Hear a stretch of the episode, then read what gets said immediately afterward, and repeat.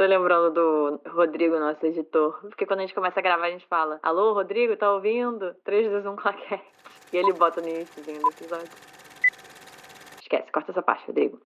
Você já se auto-sabotou? Vive em relacionamentos complicados? Segue entre tapas e beijos com a sua família? Já esteve perdido em algum momento na sua carreira? Você não está sozinho. Em Psicologia Sincera, eu, Ana Luísa. E eu, Ana Tereza. Vamos comentar os mais diversos assuntos do nosso cotidiano, sempre com uma opinião sincera. Pode ser que você se identifique ou não com as nossas análises e reflexões. Mas aí você vê se a carapuça serviu.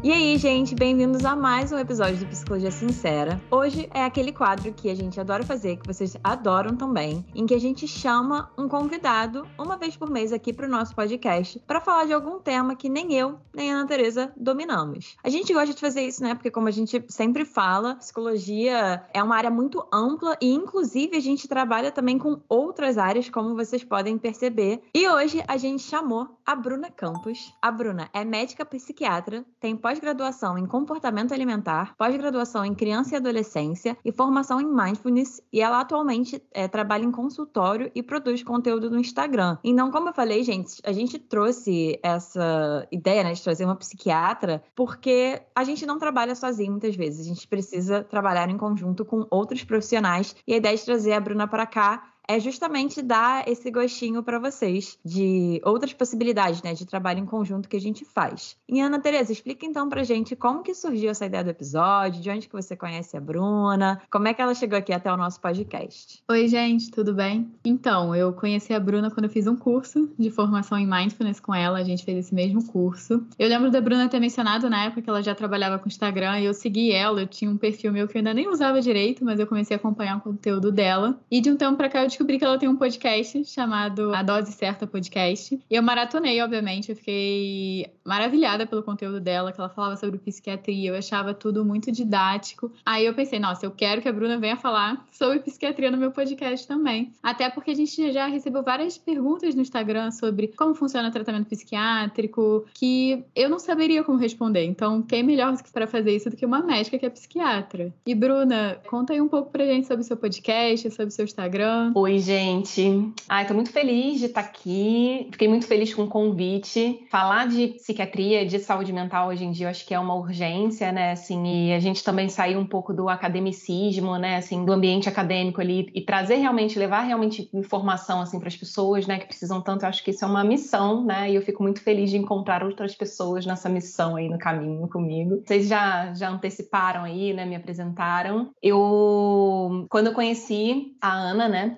Teresa eu estava começando, tinha começado poucos meses antes, né? Eu trabalho no Instagram, assim, né? A gente também vem na, na psicologia, acho que ainda mais, não sei se ainda mais, né? Mas assim, tanto na psicologia, na medicina, a gente ainda é de uma, de uma geração, assim, que trabalhar com rede social é uma, né? Ai, você vai virar blogueira, ai, você vai não sei o quê, ai, porque é vergonha da profissão, né? Assim, como se, né? E bom, precisei vencer ali todas as vergonhas, né? No começo. Então, eu tava vencendo a vergonha ainda naquele comecinho, quando, quando conheci a Ana, mas já estava começando a entender que realmente tinha algo maior do que a minha vergonha, né? Eu precisava botar minha vergonha no bolso e levar o que eu precisava levar de informação para as pessoas. E aí, bom, comecei a produzir conteúdo lá no Instagram. Sempre fui uma super consumidora, assim, de, de ouvinte, né? De podcast, assim, já, sempre não, né? Mas há uns bons dois, três anos, assim, que eu ouço podcast quase todos os dias. Então, gosto de falar, né? Como vocês já sabem, e vocês que estão ouvindo aí vão saber, vão, vão vão perceber já já. Então, fazer podcast para mim foi algo natural, assim, né? E aí surgiu Dose Certa, né? Que aí reforçou esse vínculo aí com a Ana. E agora estamos aqui nesse podcast maravilhoso. É uma delícia estar aqui com vocês. E eu acho muito interessante, antes da gente entrar de fato nas perguntas, só comentar em relação a isso que você falou, Bruna. Porque realmente, né, as nossas áreas são áreas que tem um pouco ainda.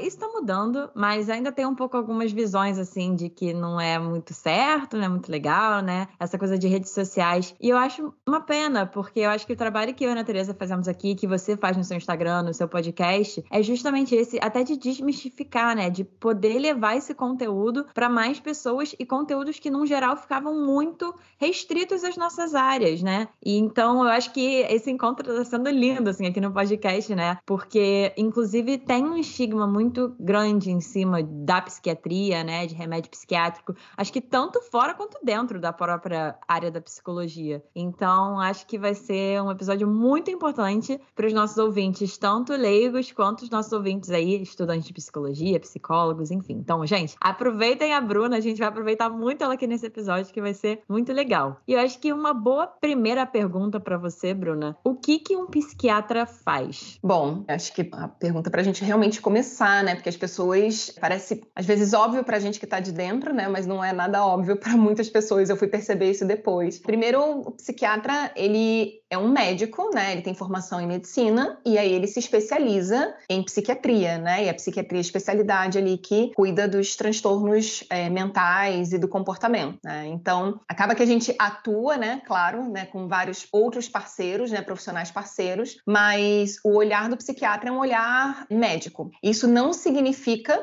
que é um profissional que passa remédio. O médico é um profissional que avalia a saúde como um todo, né? Não só a saúde emocional, né? Mas todas as desordens, enfim, clínicas, físicas, enfim, doenças, né? Que podem estar relacionadas. Então, quando o paciente chega num psiquiatra, né? Quando o paciente chega em mim é, procurando ajuda, eu vou ouvir aquelas, né? Aquelas que, sei lá, tô com uma insônia, tô com uma ansiedade, tudo mais. Vou observar como que aquilo também tá, né? Assim, de, de onde aquilo tá surgindo pensar ali numa hipótese diagnóstica, mas também observar dentro do possível toda a saúde do paciente, né? Então, é bem comum, inclusive importante, né? A gente pede exames, né, para ver se tem alguma outra doença que esteja causando aquele problema de sono, aquela, aquele coração acelerado, né, daquele paciente naquele momento. E aí, excluindo isso, a gente, né, o diagnóstico psiquiátrico é um diagnóstico de exclusão, né? Ou seja, a gente precisa certificar de que não tem nenhuma outra patologia, né, outra doença causando aquela queixa do paciente. Então, esse é o papel do psiquiatra, né? Dentro ali das especialidades médicas, é esse cuidado ali com a saúde, né? E como isso, nos momentos em que esse problema de saúde se manifesta num, num formato, vamos dizer assim, né? Numa desordem mental, né? Então, acho que é basicamente isso. E, Bruno, eu queria te perguntar qual é a diferença do trabalho do psiquiatra e do psicólogo? Também é uma, né? É uma. Se eu ganhasse um real a cada vez que eu ouvisse essa pergunta, né? Ah, mas você é psicóloga. Não, sou psiquiatra. Vocês devem ouvir isso também, né? É isso, é uma diferença de formação, né? Quando a gente vê lá da, na, na, própria história da medicina, na história da psicologia, né? Foram áreas que foram se. São áreas do conhecimento que foram ali se aproximando, né? Assim, são olhares diferentes para os mesmos, né? Para os mesmos eventos, né? Assim, os eventos mentais, né? Então são olhares complementares. O psiquiatra é isso, né? Assim, ele é médico na questão, na ordem prática, né? As pessoas falam, ah, o psiquiatra é quem pode passar o remédio, né? Mas assim, antes disso, né? Porque, enfim, psicólogo ele tem um arsenal de, de, né, de ferramentas, instrumentos também para poder orientar o paciente. Então, que o médico não tem né, capacidade, gabarito para isso. Então, são áreas que se complementam. A gente, como, como médico, né, isso, a gente vai olhar um sintoma e tentar relacionar e, enfim, cuidar, como eu falei anteriormente, de várias questões ali de saúde, acompanhar, enfim, acompanhar com exame, por exemplo, avaliar outras, né, conversar com outros médicos médicos, né? Às vezes o paciente está com algum sintoma que, na verdade, é efeito colateral de um remédio que um outro especialista passou, né? Enfim, então fazer esse. Então, esse olhar mais, né, assim, da, pra, também para o corpo físico, né? Vamos bem grosseiramente falando, também como consequência dessa avaliação, nos momentos em que tem necessidade, né? Que não é sempre também, né? As pessoas acham que vão no psiquiatra e vão, ah, eu não quero ir no psiquiatra agora, porque eu não quero tomar remédio. E, bom, tem um monte de paciente que vai, vai passar por uma avaliação e aí nem sempre sempre né, é necessário o uso desse remédio. Então, a prescrição né, de um medicamento, ele é um ato médico, mas a consulta médica não se reduz a isso. E aí, os psicólogos né, vão ter o papel deles também super importante no acompanhamento e no, no segmento desses pacientes. E aí vocês vão saber, vocês vão saber explicar muito melhor do que eu, né? Obviamente, quem ouve aqui, né, já ouviu os outros episódios, já sabe muito bem. Uma coisa que eu uso muito para que eu, assim, que eu faço uma comparação, assim, meio que grosseira, né? Eu uso o exemplo de, do ortopedista e do fisioterapeuta, né? Então, assim, o ortopedista, você tá com, sei lá, com uma dor, você vai lá, o ortopedista avalia, vê o que que é, vê diagnóstico, tudo mais, mas tem muitos casos que vai precisar de um cuidado mais próximo, de uma reabilitação, de um trabalho ali, uma vez na semana, duas vezes na semana, e um cuidadinho ali, né? para que a pessoa tenha uma recuperação mais rápida, né? Para que não fique com uma sequela daquela lesão, né? Para que ela recupere o movimento, melhore a função, a qualidade de vida dela, né? Todo mundo entende mais ou menos que um fisioterapeuta não é um ortopedista e vice-versa, né? Guardadas as devidas proporções, né, dessa comparação grosseira, mas eu acho que é algo que as pessoas conseguem entender, assim, que é mais ou menos isso. Vocês fazem um trabalho mais próximo ali, né, de, de, disso, desse trabalho contínuo, né? E aí eu acho que tem que ter um cuidado também, porque as pessoas confundem muito, né? Ah, o psicólogo é aquele que conversa, né? E o psiquiatra é o que passa o remédio, né?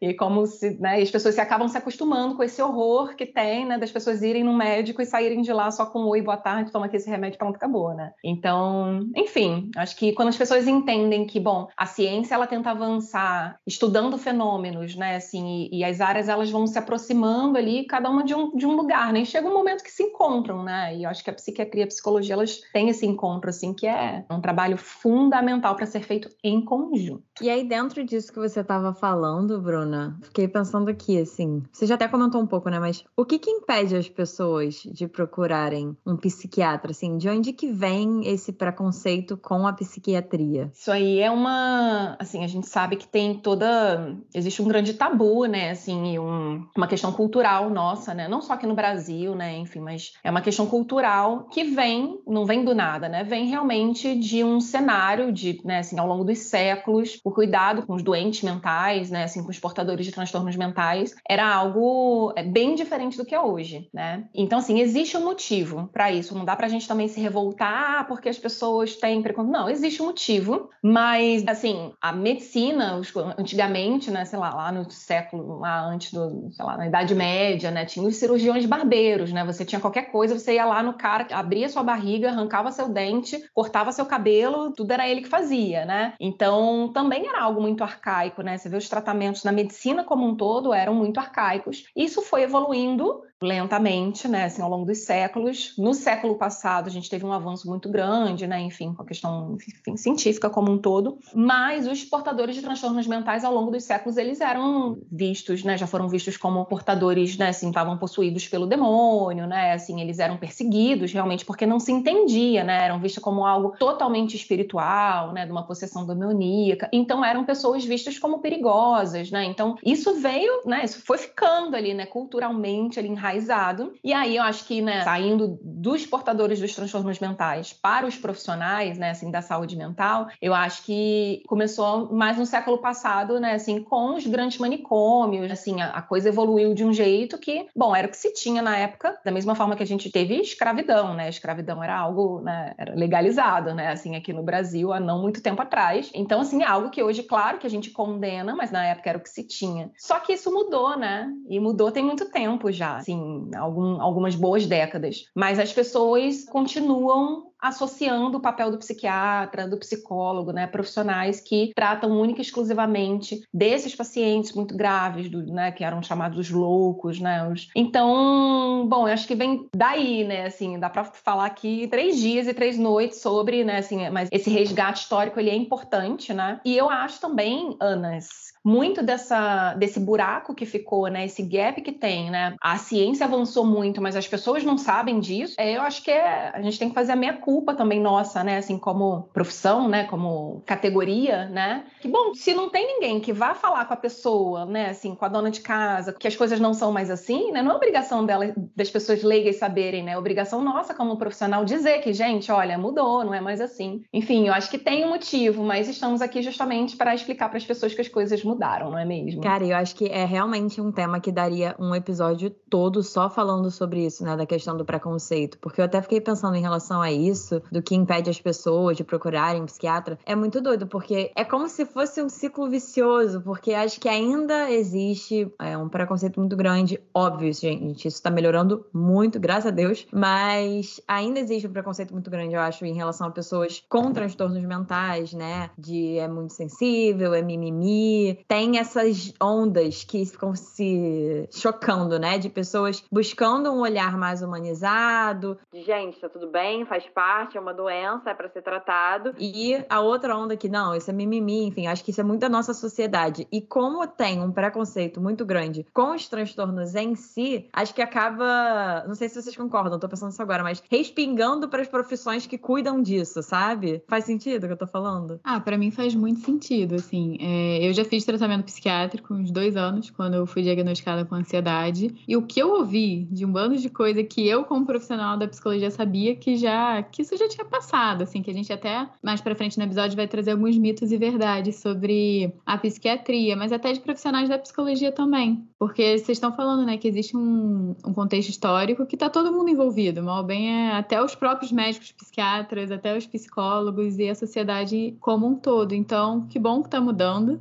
mas faz muito sentido pensar que ainda tem muito preconceito e até porque muita gente associa saúde mental à fraqueza, né? Eu tenho ansiedade, eu sou fraco. Se eu tomar remédio, eu não tenho controle sobre mim mesmo, eu preciso de alguma coisa. São vários preconceitos que já estão muito ultrapassados. Tô pensando aqui realmente, né, assim, no medo das pessoas admitirem que talvez estão mal ou enfim, estão precisando de, desse suporte, né? E isso eu acho que é muito contracultural, da gente ser muito incentivado a autossuficiência, tá sempre bem, a uma força, assim, sabe? E aí eu acho que cada, assim, os homens têm suas pressões em relação à força e a mulher tem as suas pressões em relação à força, enfim, acho que é tão complexo, mas aí me veio também outra coisa. Acho que as pessoas têm medo, né, de, de admitirem que são frágeis, gente. E detalhe, todo mundo é frágil. Xoxa, capenga, frágil e inconsistente. Todo mundo é passível, né, de chegar num ponto de precisar de um suporte maior. Mas, de novo, acho que isso é muito contracultural. E por isso que estamos aqui, né? É só para complementar, assim. Inclusive, tem um episódio inteiro lá no Dose Certa só sobre. O primeiro episódio exatamente sobre isso, né, de onde vem o preconceito. Isso é algo que as pessoas pessoas têm uma dificuldade muito grande, né? Como eu falei, né? Fazendo esse resgate histórico, bom, que a nível de história, né, assim, da, da humanidade, né? Há pouco tempo atrás, alguns poucos séculos atrás, não se tinha essa ideia de que os transtornos mentais eram um problema de saúde, né? Então, assim, as pessoas hoje em dia, isso ainda está presente, né? Então, isso que vocês estão falando, né? E é o que eu sempre bato na tecla. Quando você passa a olhar para um transtorno de ansiedade, para um transtorno depressivo, para um transtorno bipolar, qualquer que seja, como um problema de saúde, clareia tudo, né? Todo mundo sabe mais ou menos o que fazer com um problema de saúde, né? Você se responsabiliza minimamente, vai procurar ajuda, vai procurar saber, vai procurar, né? As pessoas não olham para essas questões ainda como questões de saúde. Então elas não, elas vão fazer de um tudo antes de procurar um profissional de saúde, né? E é isso, associa-se muito a fraqueza de caráter, né? Falha de caráter e falta de força, de foco, de fé, né? Então, como vocês falaram aí. E bom, já que a gente tá falando disso, quando então, Bruna, é a hora de uma pessoa procurar um psiquiatra. E também junto disso, né? Porque assim, acho que o que eu mais vejo é as pessoas procurarem quando estão já assim, com sintomas muito graves ou no fundo do poço, ali naquele último, como último recurso possível, parece que é quando as pessoas procuram. Então, fala aí pra gente quando que é essa hora. Bom, a gente não precisa, né? Hoje em dia, inclusive, a Organização Mundial de Saúde recomenda, inclusive, que a gente aprenda assim, cada vez mais tenha mais autonomia, a gente não precisa delegar todos os cuidados da nossa saúde a profissionais de saúde, né? Muito menos médicos. Então a gente não precisa de consulta de rotina com nenhum especialista, tá? Se tiver tudo bem. Mas a partir do momento que a gente identifica, né? E olha que eu tô falando, qualquer problema de saúde. Qualquer problema de saúde. Se eu tô começando, se eu começo a sentir uma dor no peito, a dor no peito vem uma vezinha, aí ela some, ok. Mas depois vem de novo, então vem mais forte, começa a me atrapalhar. Se eu começo a ter uma tosse, um diazinho, ok, um, dois diazinhos, mas daqui a pouco eu tô um mês tossindo e, enfim, se algo foge ali de, né, assim, de uma coisa mais corriqueira, ainda que a pessoa não procure por outros motivos, ela sabe que no fundo, ah, não, eu, tenho que ir no médico, tenho que marcar, tenho que, tenho que ver. Na psiquiatria, a mesma coisa. Então, qualquer sintoma, assim, mudança no comportamento, no humor, não é qualquer, não é qualquer mudança, mas qualquer mudança no humor, no comportamento que comece a ficar mais intensa, mais prolongada, que comece a atrapalhar ali a rotina, ela merece, no mínimo, uma avaliação inicial, né? E aí junta com o que a gente falou na, lá no comecinho, né? As pessoas acham que ir num psiquiatra é porque a pessoa vai sair de lá necessariamente tomando um remédio e vai ser um remédio pro resto da vida. As pessoas já têm isso na cabeça. Toma um remédio, vou tomar um remédio para sempre. E não, as pessoas, a, a gente precisa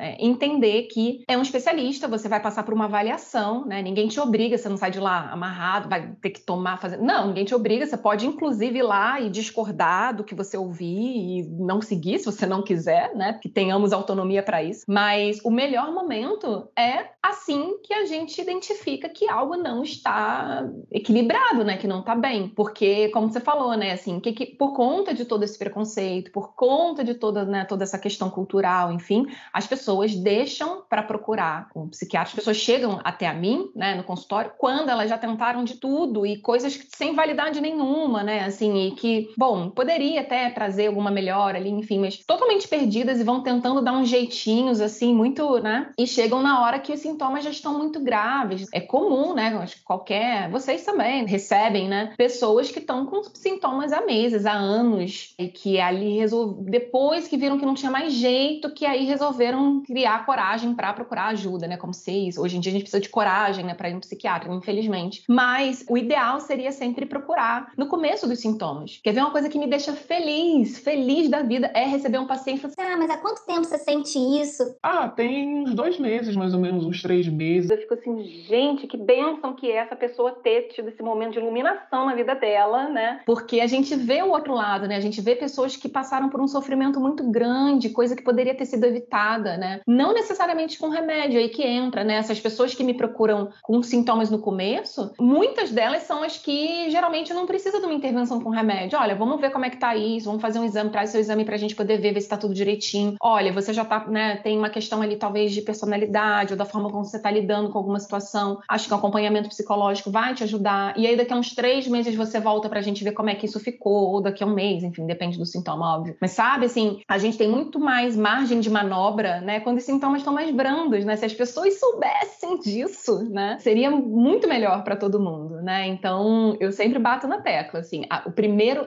o momento ideal é aquele momento que você pensa assim, hum, será que eu deveria? É esse. É no primeiro momento que você identifica que tem algo que não, não tá bem. Porque aí você vai ter um profissional, um especialista que vai avaliar a tua saúde como um todo e vai te direcionar, te orientar. Assim, o que, que é melhor para eu fazer agora, nesse momento, né? Porque é isso, às vezes as pessoas têm nada contra, adoram um chazinho, adoram um negocinho natural, sabe? Assim, adoram um negocinho complementar. Adoro, amo. Mas às vezes é isso, as pessoas gastam dinheiro que elas não têm em algo que não é tão adequado assim para ela naquele momento, talvez para um segundo momento, né? Então a gente está também falando de dinheiro, a gente está também falando de energia física, emocional, de tempo e de tempo de vida que se perde também, tempo de qualidade, né? Que se perde nesses meses todos, né? Assim, da pessoa ficar disfuncional no trabalho, ter prejuízo nos relacionamentos. Então olha o custo disso, né? Para só no final você ir procurar um psiquiatra ou um psicólogo, né? Assim, para poder ser avaliado, né? Então, enfim, não faz sentido, mas é isso que acontece. Eu acho que isso desses, desses tratamentos ou ajudas, enfim, complementares, entra muito para mim em relação à diferença e a complementaridade entre terapêutico e terapia, né? Que assim, aí não tem tanto a ver com, com a questão da psiquiatria, mas eu digo assim, de que tudo bem você fazer coisas complementares, né? Nesse caso, você ter atividades ou coisas na sua vida que são terapêuticas para você. Isso é muito importante. Agora, é entender que existe o papel de algo e de pessoas que estudaram e que tem todo um respaldo por trás para poder te ajudar de uma forma um pouco mais focada ou direta, né? Ali no que, que tá precisando de ajuda. Eu acho que a questão é essa complementariedade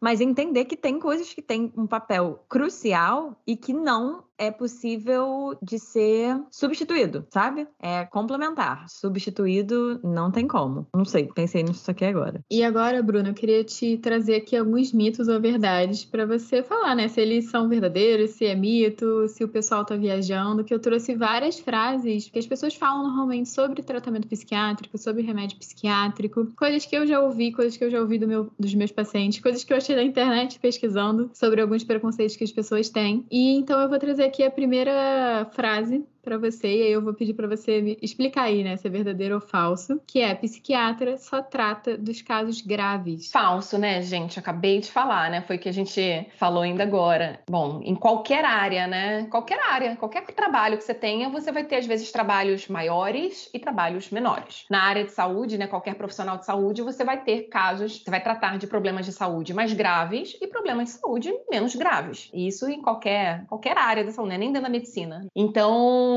é, é claro que na psiquiatria também, né? A gente vai ter sim os transtornos mentais graves, né? E a gente vai ter, se chama, né, esses transtornos mentais menores ou leves, né? Assim, que são esses que não comprometem, não é que não comprometem, né? Acabam comprometendo, mas por definição, assim, né, trazem um prejuízo um pouco menor e tem um prognóstico um pouco melhor, né? Enfim, foi o que eu falei, né? Assim, a gente. É, e dentro desses quadros também, independente, né? Assim, a, o que se tinha também muito, né? Existe até essa, essa linha, né, de, de pensamento que é, bom, se tinham muitos transtornos muito graves na época, porque era só o que chegava, né, assim, até os profissionais. E porque também não se tinha um tratamento que a gente tem hoje em dia, né? Não se tinha remédio para depressão e ansiedade, né? O que se tinha era um um remédio, remédios fortíssimos para sedar, que é que chamavam, né, assim, de sonoterapia, né, assim, que fazia a pessoa dormir e até ela se acalmar e pronto, né? Então, assim, para os pacientes que chegavam, né, a ponto né, de ficar realmente agressivos, assim, era o que tinha, mas para pessoas com ansiedade, né, assim, para pessoas com depressão, não era algo que valia, assim, né, botar o custo-benefício na época não, não valia, nem, nem era estudado, né, nada nesse, nesse tipo, enfim. Então, assim, hoje a gente tem não só esse olhar, esse entendimento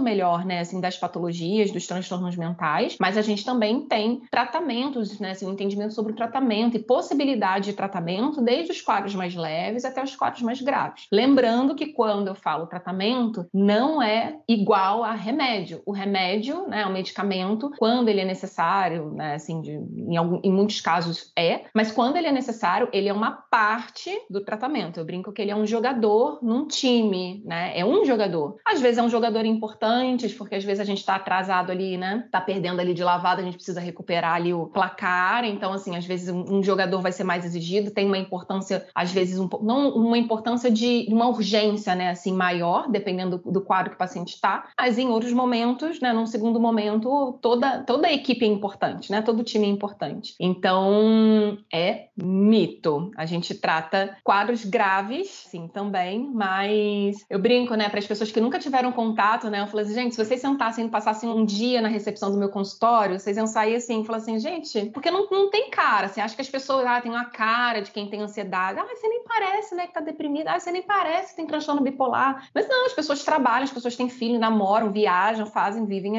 a vida delas, né, assim. E tem ali o, o, diagnóstico, né? Então, mito, mito, mito. Mentira isso aí. E eu acho que, na verdade, você já respondeu algumas vezes ao longo desse episódio o segundo, mas vou falar aqui, que é que o psiquiatra sempre passa remédios. Pronto, vou nem me alongar nesse, né, gente? Isso aí já foi. Então, assim, se você não pegou até aqui agora, meu amor, volta lá no começo, ouve de novo, porque, né, assim, é isso. Assim, já teve situação, assim, de, de paciente sair chateado, né, porque eu não, não prescrevi o remédio, que a pessoa queria o remédio. Graças a Deus não foram muitas, não, mas, assim, já aconteceu. O paciente sair assim, ah, mas é porque eu queria. Eu falei, tá, mas eu não acho que realmente né, o melhor caminho, a melhor intervenção para você nesse momento momento é o uso de um remédio, pelo contrário, você está no momento, né, que eu acho que você precisa, né, assim, lidar com essas questões e procurar recursos para lidar com essas questões, enfim. E a pessoa saiu chateadíssima, né, porque ela queria, como assim? A psiquiatra não passa remédio? Eu falei, bom, passar eu passo, né, assim, mas quando tem indicação. Então, meu papel não é passar um remédio. O meu papel é avaliar se há indicação, se existe um transtorno, qual é esse transtorno, qual é essa, essa patologia e quais são as melhores estratégias de tratamento para aquele paciente. E outra frase que a gente tem aqui também é que o tratamento psiquiátrico ele é para vida inteira. E eu acho que isso é muito comum. Eu ouço muito por aí. É, também é um, é um mito, né? Bom, lembrando, né, só voltando, a gente vem desse tempo, né, assim, não muito lá atrás, que o que se tratava eram os quadros muito graves, né? Então, os quadros muito graves muitas vezes precisam de acompanhamento de segmento, né, essas doenças mais crônicas. A gente tem sim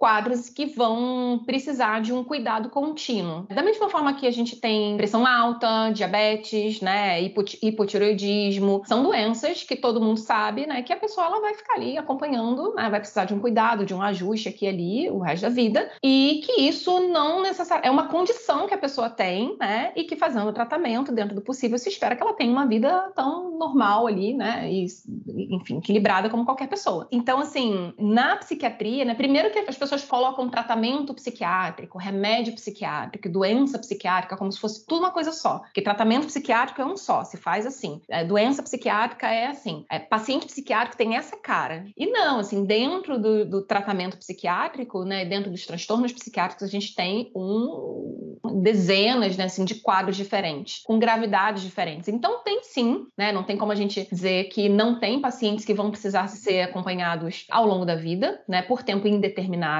mas tem sim muitos casos de pessoas que, né, assim, podem apresentar um episódio depressivo, tratar e nunca mais ter, um episódio de ansiedade, tratar e nunca mais ter, ou ainda, né, assim, ah, eu tive um episódio na adolescência, hoje eu tenho 38 anos, tive um outro episódio e trato também. Enfim, as pessoas têm uma predisposição diferente, né, enfim. Você pode ter dois episódios ao longo da vida, três, né, fazer tratamento ali naquele momento. Depende muito, depende muito. Então não dá pra gente colocar esse rótulo aí de que o tratamento é para sempre, né? Como eu falei, as pessoas demoram para procurar ajuda porque é isso, porque elas acham que elas vão lá, elas vão sair com remédio e que necessariamente esse remédio vai ser para sempre. E se fosse isso, né? Essa semana eu dei alta para uma paciente, inclusive, uma paciente que chegou para mim no final do ano passado, ela ficou mais ou menos um ano assim em acompanhamento, né? E bom, isso acontece, a gente trabalha justamente para que o paciente melhore tanto a ponto dele não precisar mais da gente, né, de mim. Então, quando isso não acontece, ok, a gente vai continuar trabalhando ali para que ele tenha a melhor qualidade de vida possível, mas isso acontece sim, apesar de muita gente achar que não. Acho engraçado porque talvez isso fique muito confuso para quem não é da nossa área, né? Que a gente trabalha para que os nossos pacientes não precisem mais da gente. É isso, tanto na psiquiatria quanto na psicologia, né? Claro que isso vai depender muito da pessoa que tá ali na nossa frente. Alguns vão precisar menos, outros vão precisar mais, por menos tempo, mais tempo. Mas eu acho que isso confunde, eu não sei você, Bruna, e você, Ana Teresa, mas eu já ouvi algumas coisas de pessoas que questionaram o meu trabalho, que assim, não, mas não é possível, mas essa pessoa vai sair.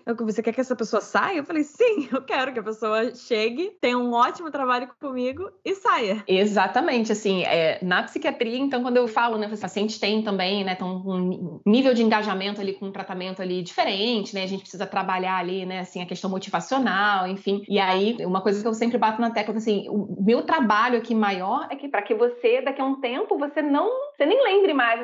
Eu lembro, ah, uma vez eu fui, teve uma médica, aquela muito boazinha, aquela médica, esqueci o nome dela, que você nem... Você tem uma vaga memória, né? Ou seja, e as pessoas antes falam assim, ah, mas é, a gente tem, eu já ouvi isso, né, numa paciente uma vez, ah, porque... O psiquiatra fica repetindo receita, né, para prender a gente, né, para no, no tratamento, né, e o psicólogo não quer dar alta, porque é mais dinheiro que ele ganha. Eu falo assim, gente, né, assim, eu quero que o paciente melhore, que ele vá me indicar para outra pessoa, de tão bom que ele ficou, né, ele vai indicar para as pessoas e vão, né, assim, as pessoas vão vir porque ele ficou bem, e não porque ele tá há mil anos comigo, né, assim, então é algo que, que a gente ainda precisa mudar, né, mexer nossos pauzinhos para as pessoas terem uma outra percepção. E outra frase que eu também trouxe aqui hoje é que muitas pessoas falam que os remédios psiquiátricos vão viciar, né, tipo, ah, vou começar a tomar remédio, vou ficar viciada. E isso, Bruna, é mito ou verdade? Olha, eu vou começar já dizendo que é mito e vou explicar, que é o seguinte, de novo, remédios psiquiátricos, não é que ninguém use, né? Assim, dentro da medicina usa, né? Mas assim, fora, ninguém usa ah, remédios cardiológicos, remédios, né, é, sei lá, neurológicos.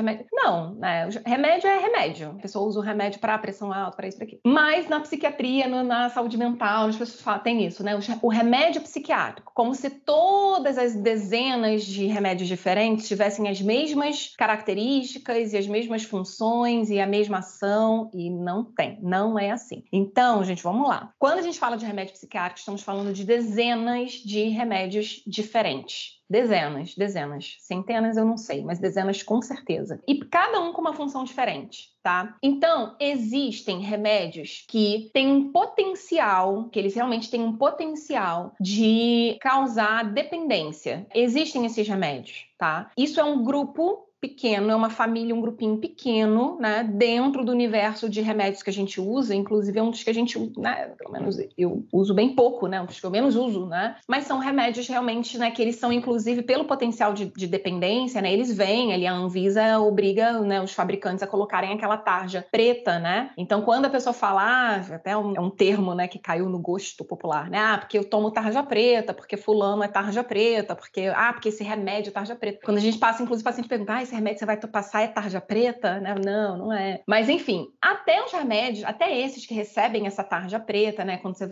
vê lá a tarja preta, é justamente pelo potencial de, de causar dependência, mas quando usados na dose correta, com indicação, né? Quando realmente precisa, pelo tempo correto, em pessoas que não têm um potencial tão grande assim de desenvolver dependência, né? eles também não causam, não é que ele vai causar dependência em todo mundo, né? Ah, peguei, lambi um pedacinho do comprimido, pronto, vou ficar dependente. Não, porque tem várias condições que interferem nisso, né? Vários fatores que contribuem para isso ou não. Mas é só que eles realmente parecem ter um potencial maior para esse padrão de uso abusivo, né? Assim que a gente chama. Mas isso, lembrando, é um grupo pequeno, né? Então, para cada remédio desse, né, tarja preta, a gente tem, para cada um a gente tem uns três, quatro, cinco outros diferentes que não causam, né? Que a gente são os que a gente mais usa ali no dia a dia. Então, é um meio mito, né? Assim, os remédios psiquiátricos eles não causam dependência, né? Alguns têm sim um potencial para causar dependência e por isso devem ser usados com muito cuidado e por isso o médico tem sempre que orientar e prescrever, né? Enfim, mas eles são muito úteis também alguns momentos, né, para algumas situações pontuais. Mas a maioria imensa, imensa maioria dos remédios que a gente usa não causam dependência. Antidepressivo não vicia, não vai ficar viciado, antidepressivo não vai ficar, não vai ficar, gente, não causa. Isso que você falou, Bruno, é muito interessante, porque é mais a, a forma que a gente faz esse uso desse remédio. Porque o que a gente mais vê são pessoas, ah, o psiquiatra passou e começa a tomar da maneira que quer, quando quer. E se tem uma prescrição médica e você segue o que o médico te recomendou, não tem muito muito erro. Exatamente. É claro também que a gente, ó, já tive a experiência que eu falo disso muito no Instagram, já tem um tempo, falo no podcast, falo,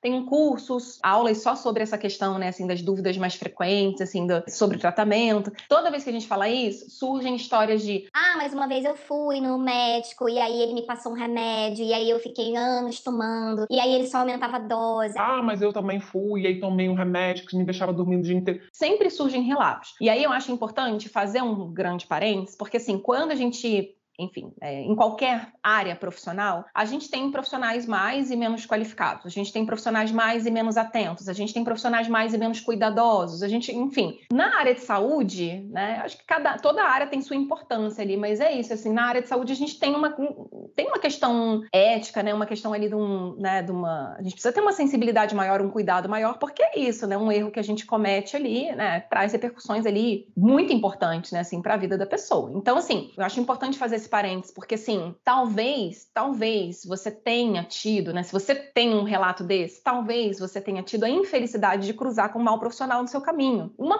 pena, eu lamento muito, de verdade, assim, eu lamento muito, muito, muito. Mas isso não significa que a psiquiatria ou a psicologia seja assim, né? E que não funcione, que vai ser. Não, né? Isso na psicologia tem muito também, não é muito tema aqui hoje, nem vou me meter no, no, assunto de vocês, mas na psicologia tem muito, porque eu encaminho, eu fico implorando para as pessoas, menina, você precisa ir lá na psicóloga, vai ser ótimo. Você, ah, porque eu já fui quando eu tinha 19 anos, e aí a psicóloga falou isso aqui é para mim, e aí eu fiquei, e não adiantou, e eu não gostei, e aí não me mandem para psicologia, porque na psicologia não funciona para mim. Meu, garota, você teve uma experiência que, poxa vida, que pena, né? Dá vontade de voltar no passado enforcar, né? O profissional que fez isso, né? Porque aí acabou com a vida da pessoa, né? Porque, enfim, né? Até ela se libertar, né? Assim, dessa, dessa lembrança, né? E realmente dar uma segunda chance, é muita saliva ali que a gente tem que gastar para convencer e orientar o paciente da melhor forma, né? Então, assim, sim, às vezes, né, acontece de você talvez esteja com um profissional ou passou por um profissional que não seja um profissional tão legal, assim, né? Todo mundo já teve, sei lá, numa manicure e nunca mais quis voltar lá, porque a mulher arrancou um bife enorme, foi no cabeleireiro cortar uma franja, saiu toda, não vou voltar mais. Você não volta, né? Mas você nunca mais vou fazer minha unha porque eu fui, tive uma experiência ruim, nunca mais vou comprar uma, um bolo numa confeitaria porque o bolo que eu comprei não era bom, né? Você vai buscar, né? Vai continuar buscando outros profissionais, né? Mas eu não sei o que acontece que na saúde mental o negócio acontece diferente, né? Mas a gente já explicou aqui, a gente sabe bem os motivos. Sim, com certeza. Outro mito é, dentro disso, né, de remédios psiquiátricos, como você falou, é que os remédios psiquiátricos dão muitos efeitos colaterais. Mito ou verdade? Olha, remédios, remédios de todas as áreas da medicina dão efeito colateral. Isso é fato. Até chá de camomila dá efeito colateral, é fato. Até você pegar muito sol, vai, fica três horas no sol, ali na natureza, negócio natural, né? Vai no sol, você vai ter efeito colateral, você vai ficar todo esturricada depois, depois, né? Enfim, você tem efeito colateral, passando calor até a hora de dormir, né? Assim, pode ficar com dor de cabeça, pode, enfim, você vai ter efeito colateral. Então, os remédios, sim, eles têm efeitos colaterais, todos eles. Quando as pessoas falam isso assim, bom, ok, tem gente que não toma remédio para nada, né? Tem essas pessoas que não tomam remédio para nada, que são contra tomar tomar remédio e aí tratam tudo a vida inteira só com coisa natural, ou então nem toma, nem, enfim, tem, tem essas pessoas. Aí tudo bem, cada um com seu cada qual, sua maneira, sua visão de mundo, né, sua cosmovisão. Mas acho que, né, para essas pessoas, enfim, é uma outra mas a maioria das pessoas que tem medo, né, assim, de, ah, porque dos remédios colaterais, bom, tomam de pirona, né, tomam, né, não posso falar marca. Como se a, a dona da, da, da, marca da dipirona soubesse, né, assim, da, da, nossa humilde existência, né, mas tudo bem. Toma dipirona, toma muxilina, toma um monte de remédio ao longo da vida, né, paracetamol. Gente, vocês já pegaram a bula do paracetamol para ler? Já pegaram a bula da dipirona para ler? Tem um monte de coisa lá que pode dar, né, e nem por isso a gente deixa de tomar a hora que precisa, não é que você vai andar com a cartela e tomar 30 comprimidos por dia, qualquer. Não, mas assim, quando precisa, você toma. Porque se entende, botando ali no custo, a não ser que você tenha alergia, obviamente, mas se entende, botando na balança ali o custo-benefício, que, bom, os prós superam os contras, né? Então, isso nos remédios, de uma forma geral, é a mesma coisa, né? Assim, nos remédios uh, que a gente usa na psiquiatria para os transtornos mentais, a mesma coisa. Eles podem causar efeito colateral? Podem causar, é diferente de causam. Também é a mesma coisa. Eu cito assim, ah, tem vários pacientes que adaptam super bem. Hoje em dia, né? Os remédios de, dessa época, época que a gente está falando, né, do início do século passado, sim, os remédios eram muito fortes, na verdade, porque tinha um ou dois no máximo, né, assim, e que tinha que servir para tudo e para todos, né? E o que tinha de recurso é ficar aumentando a dose até chegar a um nível que a pessoa, né? Mas hoje em dia a gente tem um arsenal enorme de remédios ultra modernos e específicos que, né, ainda assim podem sim causar alguns efeitos colaterais, mas a grande maioria dos pacientes adaptam super bem, né? Assim, muitos pacientes não sentem nada. Quando sentem, ah, as pessoas acham acham ah, que o efeito colateral eu vou ficar inválido do tempo inteiro. Não, surge efeito colateral, mas às vezes é uma dorzinha de cabeça, uma dor de cabeça na primeira semana, que depois melhora, uma dor leve, que a pessoa, né? E depois melhora. Às vezes, né, um desconforto ali, a pessoa toma, sente um enjoozinho nos primeiros dias. Dois... Quando acontece, isso eu tô falando assim, quando acontece, e depois adapta, né? Então, esse medo que as pessoas têm, né, assim, dos efeitos colaterais, é uma coisa que impede a pessoa de procurar ajuda e melhorar muito a qualidade de vida dela, né? Por conta de talvez a possibilidade de ter um desconforto por dois, três dias, né? E um desconforto leve e algo que você, né? A gente, numa situação ideal, que você está sendo acompanhado por um profissional, que qualquer coisa você vai reportar a ele, você vai dizer, olha, isso aqui não tá legal, né? Então, é, eu sempre oriento, né? As pessoas, assim, quem não é meu paciente, né? Com os pacientes eu tenho meu, meu jeitinho ali de fazer, mas, ó, você tá sentindo qualquer desconforto com um remédio, né? Assim, avisa teu médico. Passou duas semanas, três, não melhorou não é para você ficar a vida inteira sentindo um monte de efeito colateral, né? Assim, e às vezes a gente esbarra, né? Assim, alguns tem remédio para pressão que dá tosse, né? A pessoa fica tossindo, fica com uma tosse seca e que, sim, às vezes dá para trocar por outro, às vezes não, às vezes o custo-benefício ali para aquela pessoa é melhor continuar com aquele, mesmo com uma tosse chatinha. Aí é a cada caso avaliar, né? Então, assim, na, na saúde mental também, a gente tem alguns remédios, às vezes tem paciente, ah, toma um remédio me dá um pouquinho de boca seca, ah, teve, teve um remédio que é a questão da libido também, né? Tem alguns remédios que mexem um pouco com a libido. Não são todos, gente, pelo amor de Deus, mas tem alguns. E bom, e aí é uma coisa da gente né, tem situações que a gente precisa trocar, às vezes o paciente está bem, mas assim, teve uma alteração importante, o efeito colateral importante, a gente bota na balança e avalia com o paciente. Às vezes a gente precisa trocar, faz parte do trabalho, né? Faz parte do acompanhamento, inclusive manejar efeito colateral. Então, assim, o mito, né, de, o remédio psiquiátrico causa efeito colateral é um mito. Na verdade, essa frase é: remédios, de uma forma geral, podem causar efeito colateral em algumas pessoas. Né? Eu acho que essa seria a frase mais, mais acertada. Quem é de verdade sabe quem é de mentira. Fique esperto. E outra frase que eu também achei assim na internet que eu achei muito interessante, que apareceu em vários lugares, foi que o remédio pode mudar a minha personalidade. Gente, se fosse fácil assim mudar a personalidade de alguém, né?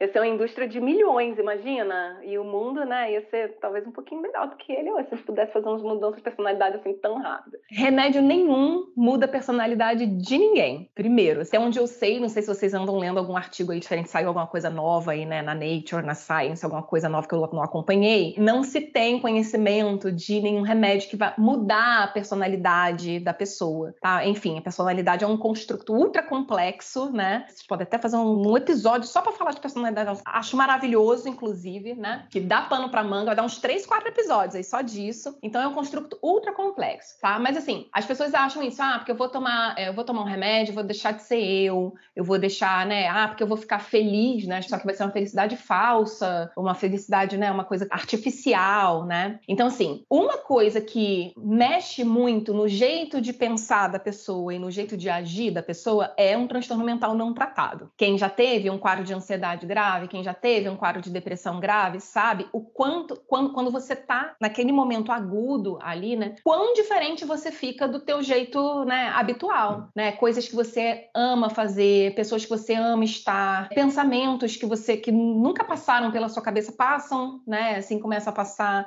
a tua relação com o teu trabalho, tudo fica diferente, né? Então, se existisse assim alguma coisa mais próxima ali de alterar a personalidade de alguém, seria um transtorno mental não tratado. E o que a gente vê na prática, os pacientes depois que eles tratam e melhoram, seja com a intervenção farmacológica, né, seja com remédio, seja com a terapia, principalmente, né, com a terapia, é depois que passa ali aquele momento agudo, a pessoa fala: "Nossa, pela primeira vez em muito tempo eu estou voltando a ser eu. Eu estou voltando a me, a me sentir eu mesma". Já ouvi isso inúmeras vezes, assim, sabe? E é um se fosse permitido, né? Mas, assim, dá vontade de gravar e falar assim, nossa, eu queria tanto que as pessoas, né, assim, soubessem, soubessem disso, né, assim. E as pessoas falam, nossa, eu perdi muito tempo, né, assim, se eu soubesse que, que eu poderia realmente, mesmo depois de muitos anos, voltar a me sentir assim, poxa, eu teria começado o tratamento muito antes. Então, assim, não, o remédio não muda a personalidade. Na verdade, o remédio permite com que você volte a ter, né, assim, lucidez e clareza, enfim, para você tomar as decisões da sua vida, enfim, né, de uma, de uma forma mais, sem que os sintomas tomem decisões por você, né? Mito, mito, mito. E eu acho que você já até acabou respondendo, de certa forma, a próxima frase, mas eu acho importante a gente falar, que é que muitas pessoas pensam que quando elas pararem de tomar o remédio, todos os sintomas vão voltar. Também é, é, é mito, né? Porque, enfim, é uma grande generalização, né? E não é assim que acontece. Como eu falei, a gente tem casos e casos, quadros, as pessoas, né? Os tratamentos, eles não são todos iguais. Então, bom, se é um quadro crônico, né? Assim, alguém que tem um histórico ali, de sintomas muito graves e arrastados ali ao longo da vida, é possível que essa pessoa, sem o acompanhamento psicológico, sem o uso do, do, do remédio, enfim, sem o tratamento, volte a ter que lidar ali com os sintomas no dia a dia. Isso a gente, né? Assim, a gente sabe que acontece. Mas isso não é a totalidade dos não é nem a maioria, né? Eu arrisco dizer que nem, nem a maioria, né? A maior parte dos casos. Porque as pessoas, a gente faz o tratamento, os estudos hoje mostram justamente isso, né? Quando a gente, no caso, né, do uso, por exemplo, de um antidepressivo, né? Se a gente faz o período de manutenção ali, dependendo ali do caso, 6, 9, 12 meses, 24 meses, enfim, se isso diminui muito as chances da pessoa ter um novo episódio. É justamente para isso que existe o tratamento, né? Para que ela não precise continuar lidando com os sintomas ao longo da vida, né? Então, é mito. Isso pode acontecer? Pode acontecer, né? Em alguns casos acontece. E aí, bom, pior que pode acontecer é você voltar para o tratamento e voltar a ficar bem. É o pior que pode acontecer. Não é a maioria dos casos, né? Pelo contrário, a gente trabalha, né? O meu trabalho, trabalho de vocês é justamente para que o paciente consiga ficar bem, né? Assim, sem sintomas, mesmo depois do tratamento. E para finalizar aqui, né, as frases que a gente trouxe hoje no episódio, último comentário, né? Uma última frase que eu queria trazer é que a consulta psiquiátrica é muito cara. E o tratamento também né, é muito caro. Existe também muito isso que as pessoas falam sobre, né? Não vou fazer porque é muito caro, não vou querer porque o psiquiatra vai medicar e medicamento é caro. E aí, Bruno, é mito ou verdade? Eu diria que é meia verdade, ou meio mito, não sei, dependendo da, da filosofia de cada um, do copo meio cheio, meio vazio. Aí eu acho que é uma questão, assim, uma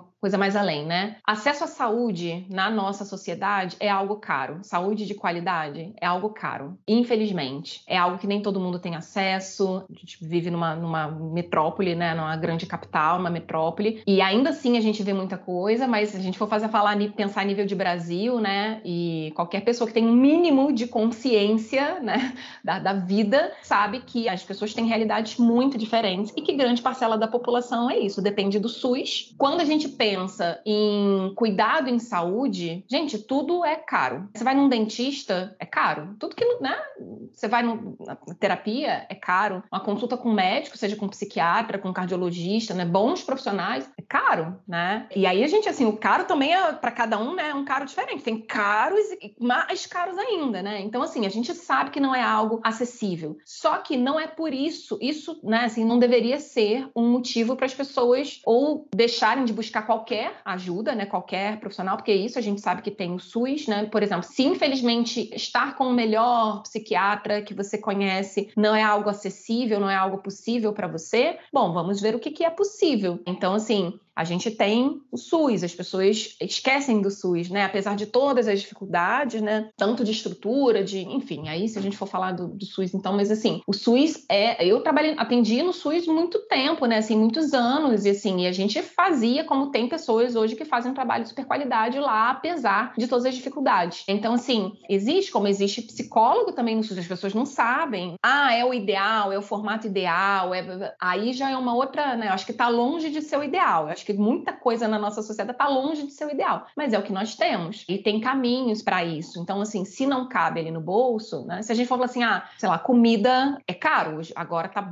tudo muito caro, né? Mais ainda com toda essa crise, a gente vê um monte de gente aí, né, passando por extrema dificuldade, né? Mas é isso, tem comidas muito, muito, muito caras que 0,25% da população vai ter acesso e vão ter comidas mais baratas, o que está dentro do seu alcance. Assim, o que é possível fazer? Na saúde mental, mental, é isso, né? Hoje em dia a gente tem entendimento da, do cuidado em saúde mental como algo multidisciplinar. Então, assim, meus pacientes eles sempre, sempre, sempre têm orientação ali de fazer um acompanhamento com um psicólogo, né? Os remédios não são baratos, tem remédios também mais caros, remédios mais em conta, né? Como tudo. Mas que alguns remédios são fornecidos no SUS, também longe do ideal, mas tem, né? Então a gente precisa trabalhar com o que a gente tem, com o que está dentro da nossa possibilidade. Então a gente vai, sei lá, pedir doação, a gente vai dar algum outro jeito se for muito importante, né? Enfim, acho que esse é um assunto assim, eu acho que de todos aí, acho que é o mais próximo da verdade, eu diria, né? Porque é, realmente é algo que tudo é dinheiro e aí para você fazer o tratamento ali, né, assim, completo, depende, dependendo do que for, né? É, às vezes o acompanhamento com psicólogo, você não vai precisar fazer uso de remédio, às vezes vai, às vezes não, mas é isso. Se você tem condição de ir em um profissional, faz parte do trabalho dele, inclusive, orientar. Olha, dentro das suas possibilidades, o que, que a gente pode fazer, né? Já que você não tem condições de marcar, de ser atendido pelo psicólogo X ou pelo psiquiatra Y, de tomar o remédio X, o remédio Y,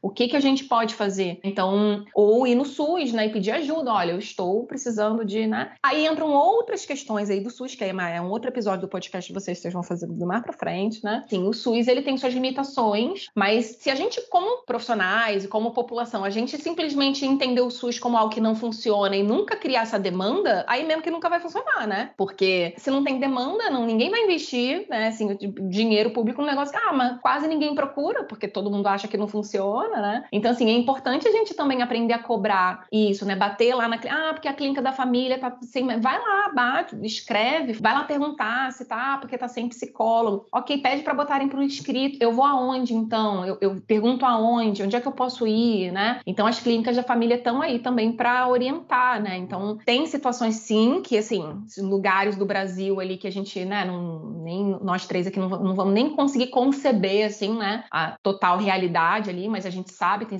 lugares de muita escassez de tudo, de qualquer recurso, né? Óbvio. Mas as pessoas também, elas precisam aprender a fazer uso do direito delas, né? Assim, de irem até os lugares e, olha, eu tô com essa questão, eu preciso de ajuda. E não sair de lá enquanto não tiver um negócio por escrito de alguém, né? Porque quando o profissional, sei lá, alguém tá lá, vai botar o um nomezinho, né? Se compromete, né? Bom, preciso orientar da melhor forma possível, porque tá meu nome ali. Enfim, então eu acho que, enfim, são outros. Aí já é uma camada mais mais, mais, mais densa, assim, desse assunto, né? Mas eu acho que é, é impossível, assim, desvincular, sabe? É isso, a gente, infelizmente, a gente vive num mundo capitalista em que dinheiro é o que faz a roda girar, a gente precisa de dinheiro para tudo, né? Existem coisas que, para que a gente não se paralise, né, diante dessa condição, né? Existem caminhos, né? Ainda que não sejam caminhos ali de respostas tão imediatas e resultados tão imediatos, né? Enfim, mas aí é pauta para mais dois episódios.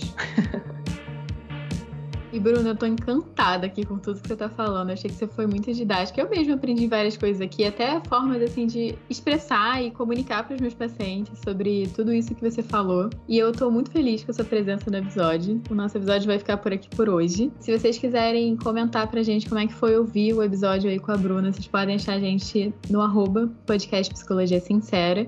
Vocês também podem me achar no meu Instagram profissional, que é o arroba Ana Tereza Cavalcante. Vocês também podem achar a Ana Luísa no profissional dela também. Que é arroba psicóloga Ana Luísa Braz. E Bruna, chegou seu momento. Fala aqui para as pessoas onde elas podem te achar, vende seu peixe, o que, que você tá fazendo aí de interessante, que a gente sabe que é muita coisa. Então, onde é que as pessoas podem te achar? Gente, eu tô fazendo muita coisa, muita coisa gostosinha lá. Então, vamos lá me catar no Instagram, arroba Bruna Campos Psique também tem tudo lá no site, que é o www.brunacampospsique.com. Então lá tem todos os canais, tem o Telegram, o Instagram, o blog, os cursos, as aulas, enfim, tá tudo lá. Vocês podem me achar lá. Se forem lá, me, me mandem um direct. Tipo assim, ah, eu vim do podcast da Psicologia Sincera. E pra gente papear por lá. E outra coisa, e caso alguém queira ser consultado, né, por você, são as mesmos, mesmas plataformas, pode ser pelo Instagram mesmo, pelo site? Olha, nesse momento, já desde o começo do ano passado, eu tô com a agenda fechada. Eu não consigo receber nenhum paciente novo, mas porque, né, eu descobri, menina, uma coisa, um problema sério, que eu sou uma só. E aí, o um problema sério ser uma pessoa só, né? Que aí não consegue dar conta de tudo. Então, eu não tô recebendo nenhum paciente novo, infelizmente. Mas seguidores, amigos, tem sempre espaço para mais. Então, alunos. Então, inclusive, uma forma também de tentar contribuir e alcançar mais gente, né? Já que ali para atender um a um, né, a gente precisa de agenda, de tempo, né? Uma hora, duas horas ali com o paciente, então não dá para realmente atender muito mais gente do que eu já atendo. Então, uma forma de levar essa informação para as pessoas foi que eu encontrei foi isso, foram os conteúdos, foram os cursos, né? Então, o você mais leve, né, assim, é um curso sobre ansiedade, né, assim, exclusivo sobre ansiedade, bem legal, assim, né, assim, que é o meu xodozinho, assim. Então, são formas ali de colocar um pedacinho de mim ali espalhado, né, para as espalharem a mensagem aí da saúde mental pelo mundo. Pacientes novos, nesse momento, ainda não tem previsão de reabrir agenda, então nesse momento não tá cabendo mais ninguém, mas amigos, amorzinhos, seguidores lá podem me podem lá atrás de mim, que eu tô lá esperando vocês. E também podem pedir indicação para você, né, Bruna, que você provavelmente também deve conhecer muitos profissionais aí bons que podem ajudar quem tá ouvindo aqui o podcast. E todas essas informações, todos esses arrobas vão estar tá aqui na descrição do episódio, que é só vocês clicarem e vocês já vão direto para os nossos perfis, se vocês quiserem lá dar uma fuscada, dar uma olhada sobre o que, que a gente está fazendo. E a gente se vê daqui a pouco, que esse foi o episódio de hoje. Um beijo, gente, e até o próximo episódio.